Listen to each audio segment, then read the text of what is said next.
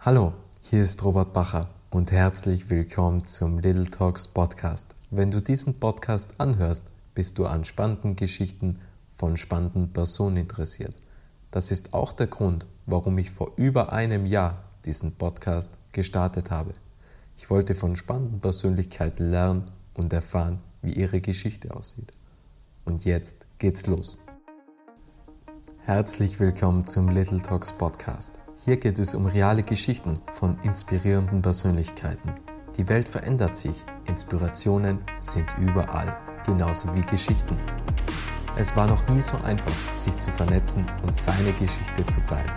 Little Talks vermitteln in 30-minütigen Interviews spannende Impulse, welche bewegen, zum Nachdenken anregen und Identifikationspotenziale schaffen. Das ist Little Talks. Mein Name ist Robert Bacher und mein heutiger Gast ist Rainer Zöttl. Und ich würde schon fast sagen, der Rainer, der ist eine lebende Legende. Legende darf man ja nicht immer sagen, denn Legenden sind ja meistens alt und der Rainer ist ja noch gar nicht so alt. Aber gehen wir mal auf die Geschichte von Rainer ein. Denn er ist aufgewachsen auf einem Bauernhof und dann folgte eine Ausbildung als Tischler. Und jetzt kommt das Faszinierende, denn er wurde Visual Effects Artist und wirkte unter anderem bei dem Film wie The Hobbit, The Avengers, District 9 und 300 mit. Und wir alle oder fast alle kennen den Film Avatar. Und er entwickelte und designte den bekannten Lebensbaum von Avatar. Und es ist wirklich Wahnsinn, was der Rainer schon alles erlebt hat. Und wir hatten jetzt schon ein sehr humorvolles Vorgespräch, würde ich mal sagen. Und ich bin jetzt schon sehr gespannt, was der Rainer alles zu erzählen hat. Ich will noch abschließend eins sagen. Er hat eigentlich nur einen Hauptschulabschluss und die Lehrlingsausbildung als Tischler. Und man kann sagen, er hat sich das alles selbst beigebracht, was noch umso beeindruckender ist. Und ich freue mich jetzt auf ein spannendes Gespräch mit Rainer Züttel. Hallo Rainer.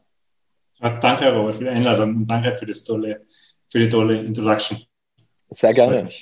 Sehr gerne. Mich freut es auch. Also wirklich schon sehr spannend, was du alles erlebt hast. Und allein das Vorgespräch wäre schon eine, ja, mehrere Podcast-Folgen wert gewesen. Ähm, Rainer, sind wir eigentlich eine Computersimulation? Ähm, ich gebe mal vorweg schon die, die Antwort darauf. Also ich glaube nicht. Und es kann natürlich in die Richtung gehen, in den nächsten, sage ich mal, 10 bis 15 Jahre geht es vielleicht in, in diese Richtung, sprich Virtual Reality und so weiter. Aber aktuell glaube ich nicht, weil ähm, wenn ich meinen Finger nicht steche, dann tut es weh. Deswegen glaube ich nicht, dass wir Computersimulation sind. also die gleiche Antwort wie der, wie der Christoph Sitter, der hat auch mhm. Nein gesagt.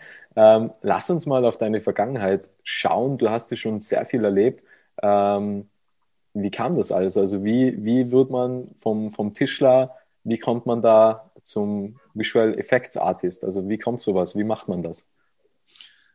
Ähm, als als Kind war ich schon immer fasziniert vom Computer und mein Cousin hatte mal einen Amiga 500 und der hat mir gezeigt, wie er einen Ball hüpfen lassen hat. Und von da an war ich eigentlich ähm, verloren in dieser Welt und habe mich total verliebt in, in, in die Computerwelt und habe immer Zeitschriften gekauft und wollte immer alles wissen, alles lernen. Und aber meine Eltern haben mir gesagt, mach was Traditionelles. Also bin ich Tischler geworden und Tischler war auch super für meine Ausbildung. Ich habe es sehr gern gemacht und mache nach wie vor gerne etwas mit Holz. Aber ich wollte immer gerne meinen äh, Traumberuf verwirklichen und ähm, habe dann Tischler irgendwann äh, nach der Ausbildung, nach meinem Lehrabschluss dann aufgegeben und bin dann, habe eine Ausbildung gemacht in der SAE in München. Äh, die war sehr, sehr teuer. Die, Ausbildung hat ein Jahr lang gedauert, hat quasi ein Digital Film Programm damals. Musste alles verkaufen, mein Auto und mein ganzes Spartes in, in dieses äh, College stecken.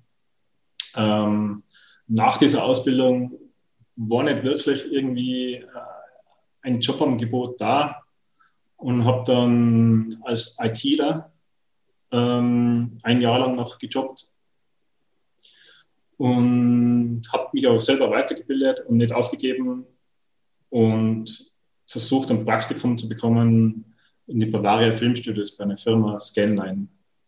Das hat dann letztendlich geklappt und von da an ging es dann weiter.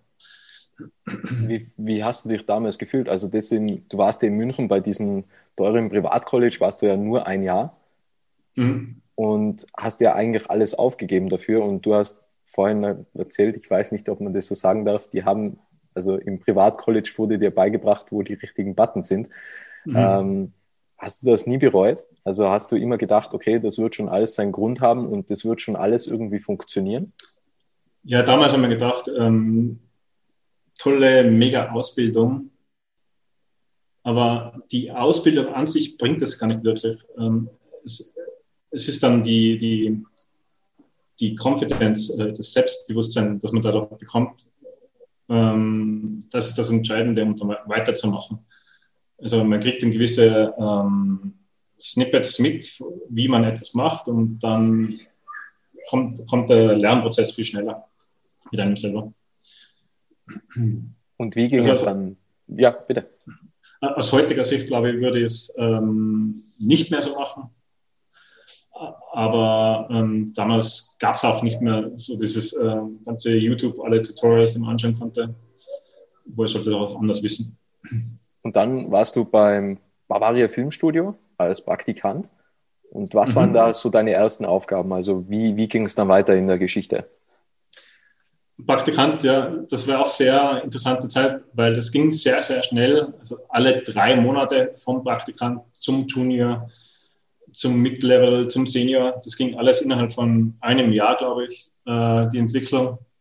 Ich habe da wirklich versucht, mich voll reinzuhauen, Tag und Nacht zu arbeiten. Ähm, und ich durfte dann alle Abteilungen von Visual Effects kennenlernen, vom Modeling zu Schnitt zu Compositing, ähm, und das war das Faszinierende an dieser Firma. Und ähm, da war ich dann fünf Jahre lang, habe dann an so Filmen mitgearbeitet wie bei Periode 1 von Michael Bulli-Herwig zum Beispiel. Und mich hat es dann fasziniert, diese ganze Welt und ich wollte dann auch mal weiter weg und was anderes kennenlernen. Und es gab eine Firma, die ist diese, ähm, eine der besten Visual Effects Firmen der Welt, Wetter Digital. Und da wollte ich immerhin wusste eigentlich gar nicht, wo die überhaupt sind. Ich, mir hat nur die Firma fasziniert, was die so machen. Und da war ein Vortrag in Stuttgart von einem Supervisor, der dort gearbeitet hat. Dem habe ich mein Reel in die Hand gedrückt, mein ganzes Materialien und wir hatten auch ein sehr sympathisches Gespräch.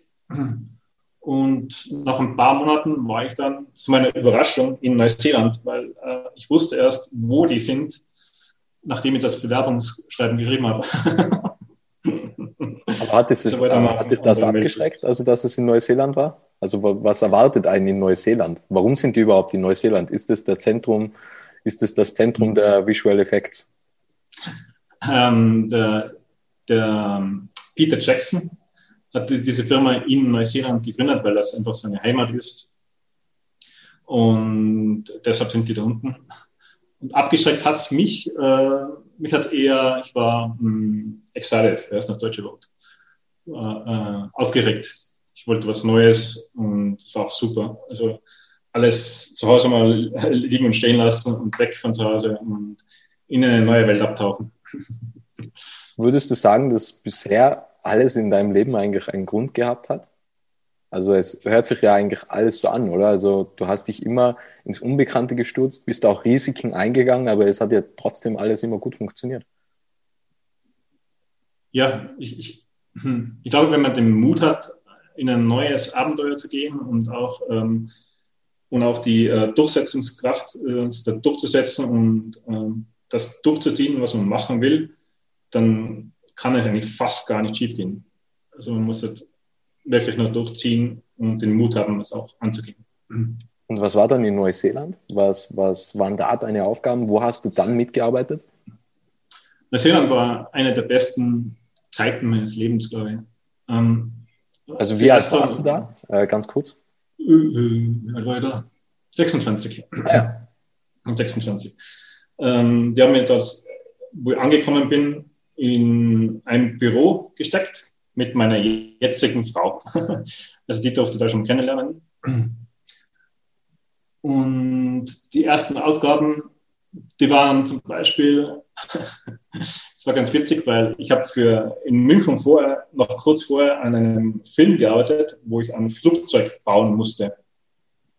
Dann bin ich in Neuseeland angekommen und jetzt hat zufälligerweise Peter Jackson die, das, die gleiche, das, die gleichen, äh, das gleiche Flugzeug gekauft, nach Neuseeland geschickt und ich muss das gleiche Flugzeug nochmal bauen. Zufall, zugleich. ja, warum auch immer. Und ähm, nach diesem Flugzeug ging es re recht schnell in die äh, Vorproduktion von Avatar. Und meine größte Aufgabe bei der Produktion von Avatar waren dann die Kreation von äh, den Bäumen. Äh, das war eine sehr, sehr schwierige Aufgabe damals, weil es die Tools noch nicht gab, äh, wie man die Bäume macht. Und für mich war es sehr spannend und herausfordernd, weil äh, ich musste neue Software schreiben und durfte diese dann auch selber benutzen, um diese Bäume zu kreieren. Und deshalb durfte dann auch diesen Lebensbaum, wie ein Deutsches, machen. Und wie fühlt man sich da? Also rückblickend betrachtet weiß man, Avatar war einfach ein Riesenerfolg. Warst du dann auch in den Kinos und hast den Film angeschaut und hast dir gedacht, boah, das ist mein Baum, den habe ich gepflanzt oder wie, ja. wie damit um? Also was, was denkt man denn dabei? Äh, leider sieht man ja, also an den Filmen, wo man selber mitarbeitet, die sieht man ja ähm, tausendmal. tausendmal im Monat, würde ich sagen. Die gleichen Szenen immer wieder auf und ab. Sie verbessern sie immer Pixel für Pixel, aber ähm, irgendwann kann man es nicht mehr sehen. Also auch im, im Kino, dann kann man es nicht mehr, also für mich zumindest, ich konnte es nicht mehr wirklich genießen, weil ich sah jeden kleinen Fehler, der da war, den niemand anderer sah. Einfach mal die Popcorn weggeschmissen, ja, vor lauter Aufregung. Ja. Also schwieriges Dilemma eigentlich, weil das sind ja eigentlich schon tolle Filme, muss man sagen. Und wenn ja. man die dann nicht genießen kann. Ähm, wie lange dauert denn so ein Film? Also, also wie lange arbeitet man? Wie, wie viel, das ist, glaube ich, auch spannend, wie viele Stunden hat denn dieser Lebensbaum gedauert? Oh, endlos Stunden. zu viele Stunden. Also, also zu viele. Also ich habe wirklich ähm, am ganzen Baum bis der fertig war, ein ganzes Jahr lang nur an diesem einen Baum gearbeitet. Der Film selber hat drei Jahre gedauert und der Baum hatte mich ähm, äh, verfolgt für ein ganzes Jahr lang. Ähm, weil immer wieder. Wie schläft man da? nicht so gut.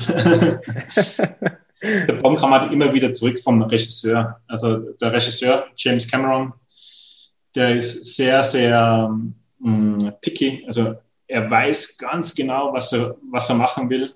Und da muss jedes Blatt und alles ganz genau so sein, wie er es sich vorstellt. Ähm, Im Gegensatz zum, zum anderen Regisseur, wie zum Beispiel äh, Peter Jackson, der lässt dich 100 Varianten machen und dann sucht er eine aus. und bei James Cameron, der weiß ganz genau, was er will und, und genau so muss man es machen. Und deshalb kostet wahrscheinlich auch so viel Geld, die Produktion. Ähm, du hast ja auch eine Auszeichnung dafür bekommen, oder? Ja, ähm, es hat sich anscheinend ausgezahlt, diese Quälerei mit diesem Baum. äh, Rainer der Gärtner. ja, Rainer der Gärtner, ja. Ähm, 2006 bin ich ja runtergegangen nach äh, Neuseeland und 2009 habe dann die Auszeichnung bekommen für diesen Lebensbaum von einer sogenannten Visual Effects Society. Ähm, die, die zeichnen die unterschiedlichen Visual Effects Artists in der ganzen Welt aus, die irgendwas Besonderes, Neues erschaffen haben, das noch nie zuvor gegeben hat in der Visual Effects Welt. Und das ist sehr, ähm, sehr wichtige Auszeichnung, sehr hoch angesehene Auszeichnung im Visual Effects Bereich. Und damals waren 50 Leute unter dir, oder? Bei diesem Projekt? Ähm, ja, in etwa. Es war nicht bei diesem Projekt, sondern das war dann im Nachhinein, äh, später dann in äh, München in der, in der Firma Scanline für andere Projekte dann. Aber bei, dir, bitte, Entschuldigung. Bei Avatar war ich äh, Lead Modeler. Da hatte ich so ähm, circa zehn Leute, die verschiedene Bäume, andere Bäume gebaut haben mit der Software, die ich geschrieben hatte. Und hast du dir jemals gedacht, eigentlich bin ich gar nicht äh, Visual Effects Designer, eigentlich bin ich Tischler? Also hast du jemals mhm. so deine Position in Frage gestellt? Weil mhm. im Endeffekt, du, wir haben es ja vorhin angesprochen, du hast dir das ja alles im Grunde genommen auch selbst beigebracht. Natürlich, die Firmen haben dich begleitet und haben dir auch das richtige Werkzeug dafür gegeben, damit du das alles lernen kannst. Aber hast du dir jemals gedacht, was mache ich hier, hier eigentlich? Also wenn man ein Jahr an einem Baum arbeitet, hast du dir jemals gedacht, warum bin ich eigentlich hier? Eigentlich bin ich Tischler. Ähm, oder wenn man dann die, die Auszeichnung erhält oder so. Ähm, hast du dir jemals gedacht, paradox, wie das alles zustande gekommen ist? Ja, ähm, also prinzipiell, wenn man ein Jahr immer an dem gleichen Ding arbeitet, wird man irgendwann müde und man versucht halt trotzdem noch das Beste zu geben. Und bei mir ist das Ding, ich bin kein, kein, kein Artist und ich bin auch kein Techniker. Ich bin so ein Hybrid. Ich mag beide Welten sehr, sehr gerne. Und wenn man aber in einer großen Firma arbeitet, wie, wie Veta, wo, wo ich angefangen habe, waren es 300 Leute, am Ende waren es dann 1000 Leute. Dann habe ich mich irgendwann gefühlt, ich bin in einer Fabrik, ähm, so viele Leute da sind und, und man musste sich immer mehr und mehr spezialisieren. Ich war offensichtlich für Bäume spezialisiert. Andere Kollegen waren für Felsen zuständig, diese ähm, fliegende Berge beim Avatar, kennt man sicher noch. Ähm, und jeder hatte sein Spezialgebiet, aber ich wollte nicht immer so ein Spezialgebiet haben, sondern eher für das ganzheitliche zuständig sein. Was war denn das schönste Projekt, an dem du bisher gearbeitet hast? Das schönste Projekt, glaube ich, kam dann erst äh, viel, viel später. Also Avatar kennt natürlich jeder und, und der mich, jeder, der mich kennt, weiß irgendwie, dass ich an Avatar mitgearbeitet habe. Aber das, das schönste Projekt ist natürlich dann später das eigene Spiel zu entwickeln. Also während meiner Ausbildung als Visual Effects Artist war ich eher so der Künstler, aber ich habe immer mehr so die ähm, Tendenz gehabt, in Richtung Technik zu gehen und wollte immer schon, auch als Kind, schon in die Richtung Spieleentwicklung gehen. Und nach, nach Veta in Neuseeland bin ich noch eine Zeit lang in ähm, Kalifornien gewesen, bei der Firma Blizzard weil ich dachte, ja, jetzt mache ich mal, gehe ich in ein Spielestudio, war aber dort auch wieder in einem Cinematics-Team, in einem Cinematics-Team, die machen auch nichts anderes wie Visual Effects Artists. Und dort haben wir uns auch nicht wohl gefühlt. Und deshalb, ich wollte mich einfach verwirklichen mit der Spieleentwicklung. Und nach Kalifornien war da noch ein Jahr in ähm, bei, bei uns zu Hause wieder in der Firma Scanline wieder zurück als Supervisor gewesen. Aber mich hat es immer mehr in Richtung Spieleentwicklung gezogen, auch im Privaten. Und dann äh, haben wir, also mein Kollege der Till und ich, zusammen das Spiel gestartet, der Bug Butcher, wo wir zwei Jahre dran entwickelt und auch selber finanziert haben. Es war eine sehr harte Zeit, wegen der, weil wir es selber finanziert hatten aber das war so die aufregendste und das tollste Projekt, das ich jemals gemacht habe. Wie startet man so ein Spiel? Also wie, wie kommt sowas? Wie macht man da das Konzept? Also mhm. wie baut man so ein, äh, so ein Spiel auf? Also fragt man mal nach bei der Zielgruppe, okay, könnte das passen? Wäre das ein Spiel, was interessant ist? Programmiert man und designt man dann das komplette Game und sagt, okay, hier ist das fertige Produkt, kauft das oder evaluiert man das zwischendurch, dass man immer wieder Leute einlädt und die testen das? Oder wie kann man sich das vorstellen eigentlich? Ja, ähm, Spieleentwicklung, Spieleentwicklung generell ist ein sehr iterativer Prozess. Also ich vergleiche es ähnlich wie mit einer Skulptur machen. Da hat man zuerst einen groben Block und man, und man chiselt immer wieder was weg, bis das finale Produkt entsteht. Und man weiß ja nicht vorhinein, man weiß grob, wie es sein soll, aber was dann dabei rauskommt, das zeigt zum erst am Ende. und das macht das sehr schwierig in der Spielentwicklung, die, die, die Produktionszeit vorherzusehen. Und damals eben hat Till, äh, mein, mein, mein Geschäftspartner bei Awfully Nice Studios, ähm, der ist damals auf mich zugekommen mit einem Konzept für der Backbutcher und hat mich gefragt, ob ich das mitmachen will als Spiele, also als Programmierer. Und wie war das dann in den zwei Jahren? Also war das erst wirklich nach zwei Jahren fertig oder war das zwischenzeitlich fertig und dann sind Bugs aufgetaucht? Ja, ja das wäre, ich sag mal, das ist ein Rollercoaster und fast schon jeden Tag. Also zuerst geht es mal mit, der, mit, mit dem Selbstbewusstsein ganz nach oben und irgendwann stürzt es ab. Ja, verdammt, was mache ich da eigentlich? Das, Warum das, bin ich nicht einfach Tischler geworden? das, das, ganze Spiel ist irgendwie scheiße, niemand will das haben und dann äh, macht man ein paar Änderungen und fühlt sich wieder viel besser an. Und, ja, okay, jetzt geht es in die richtige Richtung, Richtung und dann geht es wieder rauf mit der Achterbahn. Und so geht es immer rauf und runter. Das ist wirklich ein ganz extremes. Und desto näher man an diesen Release kommt von diesem Spiel, wenn es veröffentlicht wird, desto wilder wird dieser, diese Achterbahnfahrt.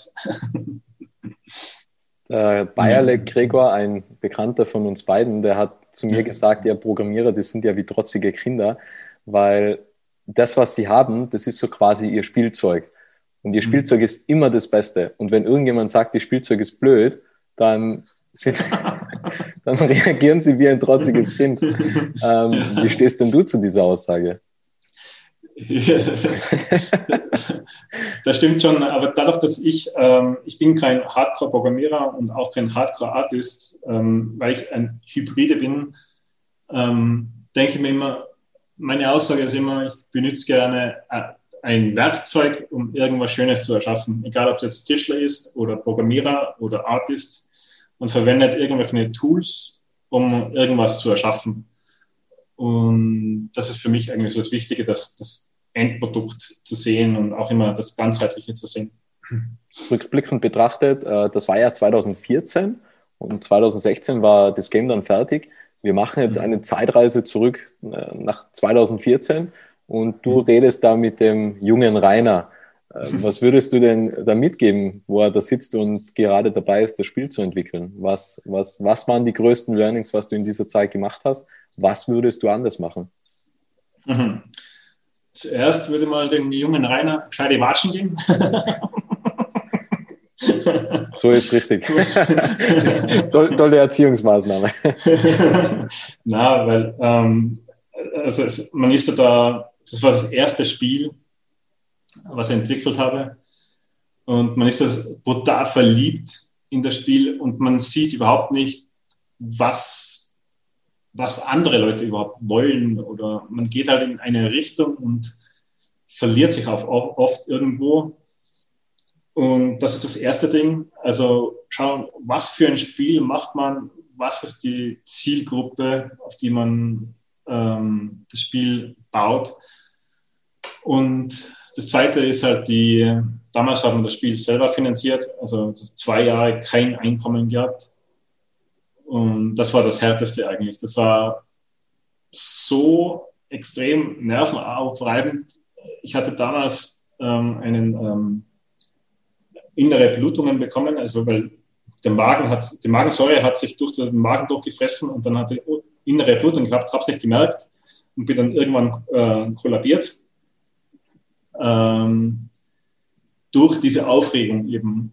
Das, äh, das würde ich so mal nie mehr wieder machen. Also immer äh, das Spiel schauen, dass es irgendwie finanziert ist vorher schon.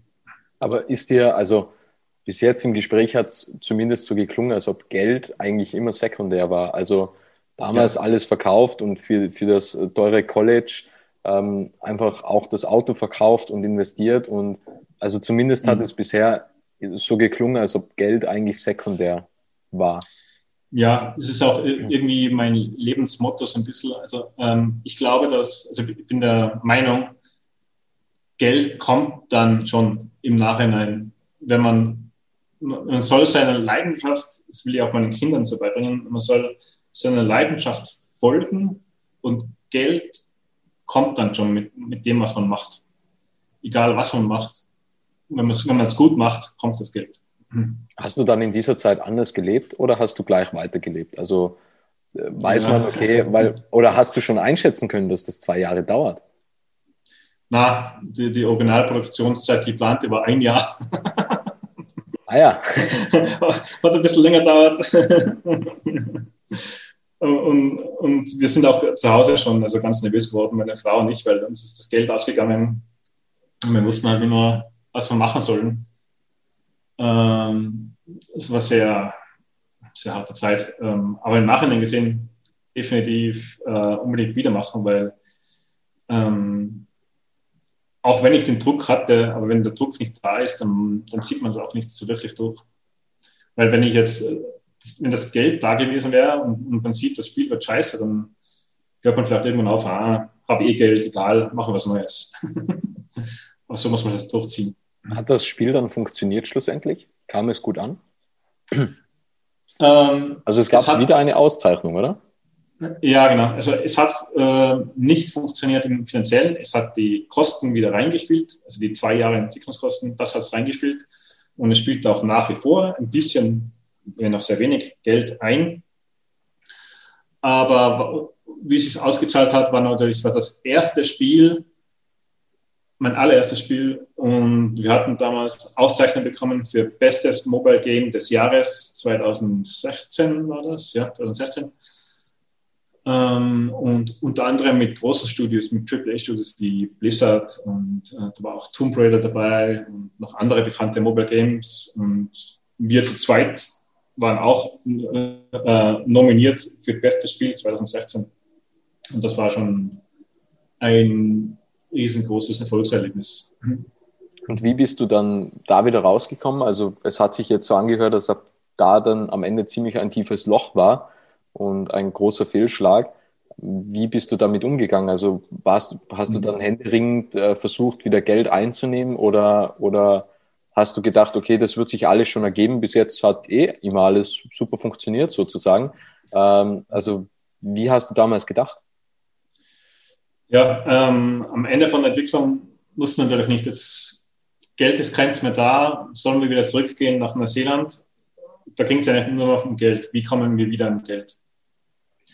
Und dann dachte ich, äh, okay, dann versuche ich zu freelancen. Habe dann eine andere Spieleentwicklung gefunden, wo ich als Freelancer mitmachen kann in München, einem Kinderspiel. Das war circa ein Jahr lang gedauert und dann haben wir uns auch finanziell wieder ein bisschen erholt und dann auch sehr lange gefreelanced, auch in anderen Produktionen, bis ähm, bis jetzt eben wieder. Und, und jetzt geht es wieder weiter mit einer eigenen vorfinanzierten Produktion. Wie ist jetzt die Motivation? Ja, die Motivation ist riesig. Äh, also, äh, ich habe mich so gefreut, weil ich habe jetzt, wir haben schon lange, jetzt seit zwei Jahren wieder versucht, eine eigene Produktion auf die Beine zu stellen und dauert halt so eine Zeit, bis man auch einen Investor findet und auch abends und am Wochenende nachts, Nachtschichten immer an einen neuen Prototypen gearbeitet und versucht, ihn zu pitchen.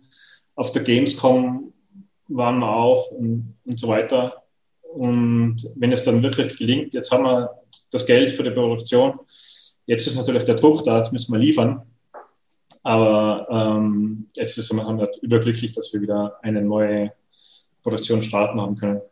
Aber ihr seid wieder zu zweit und habt wieder ein Jahr angeballt oder gibt es da jetzt? Nein, jetzt haben wir eine äh, GmbH gegründet, ja. zusammen mit dem Johannes Feller, ich glaube, den kennen wir auch beide. Ja, genau, der Storyteller. Ja, genau, der Storyteller, ja. Der Johannes ist der Storyteller, dann der Till Schwanden, das ist der Art Director. Äh, ich bin der, der Entwickler und meine Frau arbeitet noch Halbzeit mit, auch als Artist. Mhm wir sind jetzt zu viert. Und wie lange ist die Zeit äh, geplant? Also ja, die geplante, ja. Die geplante Entwicklungszeit ist zehn Monate, aber die ist auch ziemlich, ähm, also die müssen wir auch einhalten, weil die ist ja vom Investor so finanziert. Zehn Monate Entwicklungszeit. Ja, bis zum, bis zum Soft Launch. ja. Dann was soll passieren? was ist das für ein Game? Äh, es wird ein Mobile Game, das nennt, wird sich nennen höchstwahrscheinlich Sushi Surf, ist ein ähm, Surf-Mobile Game. Ähm, man, man tut surfen auf der Welle zum Fische fangen und mit diesen Fische, die kann man dann ähm, in seinem Restaurant bringen und sein Restaurant dann lecker Sushi kochen. Okay, sehr cool. Ich bin gespannt. Ähm, jetzt haben wir mal deine Geschichte durchleuchtet. Äh, ich würde gerne noch auf, auf zwei, drei andere Fragen eingehen, ähm, die was ich von anderen Menschen einfach mitbekommen habe und wo es geheißen hat, frag den Rainer mal. Ähm, und da heißt es zum anderen, was, was ist die Zukunft? Ist es Filming oder ist es Gaming? Ähm, beides, glaube ich, hat seinen validen, ähm, validen Bereich. Ähm, beim Filmschauen setze ich mich gerne hin, will relaxen und nichts denken. Und beim Gaming, Gaming, glaube ich, hat einen, einen besseren Langzeitfaktor. Ähm, Film schaue ich mir einmal an und vergesse ihn wieder. Wenn ich aber eine richtig gute interaktive Experience habe, richtig gutes Spiel, das spiele ich über, wenn es ein richtig gutes Spiel ist, auch ein ganzes Jahr lang und das vergesse ich auch nicht mehr so schnell. Welche Welt würdest du dir gerne einmal selbst bauen? Ah, äh, die, die virtuelle Welt kann ich da nicht sagen, aber die Welt, die ich um mich gerne haben würde, ist gerne ein funktionierendes Spielestudio. Spielestudio, aber kein großes. Also ich würde nie irgendwie ein 100-Mann-Studio werden wollen, sondern ein kleines Studio mit 20 Leuten oder so. Und aktuell sind wir alle remote. Äh, der Taylor Schwanden ist in Vancouver. Der ähm, äh, Johannes ist in Innsbruck und meine Frau arbeitet zu Hause. Ich bin auch im Büro. Aber es funktioniert ganz gut, weil wir arbeiten aktuell 24 Stunden am Spiel, weil wir in der Zeitunterschied. Und aktuell funktioniert es ganz gut und ich würde mir wünschen, dass es auch in der Zukunft dann äh, weiter gut so funktioniert. Da bin ich schon glücklich. Die letzte Frage, was möchtest du noch sagen? Aha. Äh, also jeden, der diesen Berufszweig, zum Beispiel Spieleentwickler, auch machen will, es ist kein einfacher, aber wie ich auch schon in unserem Gespräch ähm, gesagt habe, man sollte seiner Leidenschaft folgen und das mit ganzem Herzen, dann funktioniert das auch. Also ich habe viele Rückschläge mitmachen müssen, aber wenn man seiner Leidenschaft folgt, dann irgendwann kommt der Erfolg auch automatisch. Ein sehr schöner Abschlusssatz. Lieber Rainer, vielen, vielen Dank für deine Zeit, für das spannende Interview, für das auch unterhaltsame Interview und danke an alle, die da draußen zugehört haben. Ich bedanke mich auch sehr herzlich bei dir, Robert. Schön, dass du den Podcast bis zum Ende angehört hast. Wenn dir diese Folge gefallen hat, kannst du den Podcast gerne abonnieren.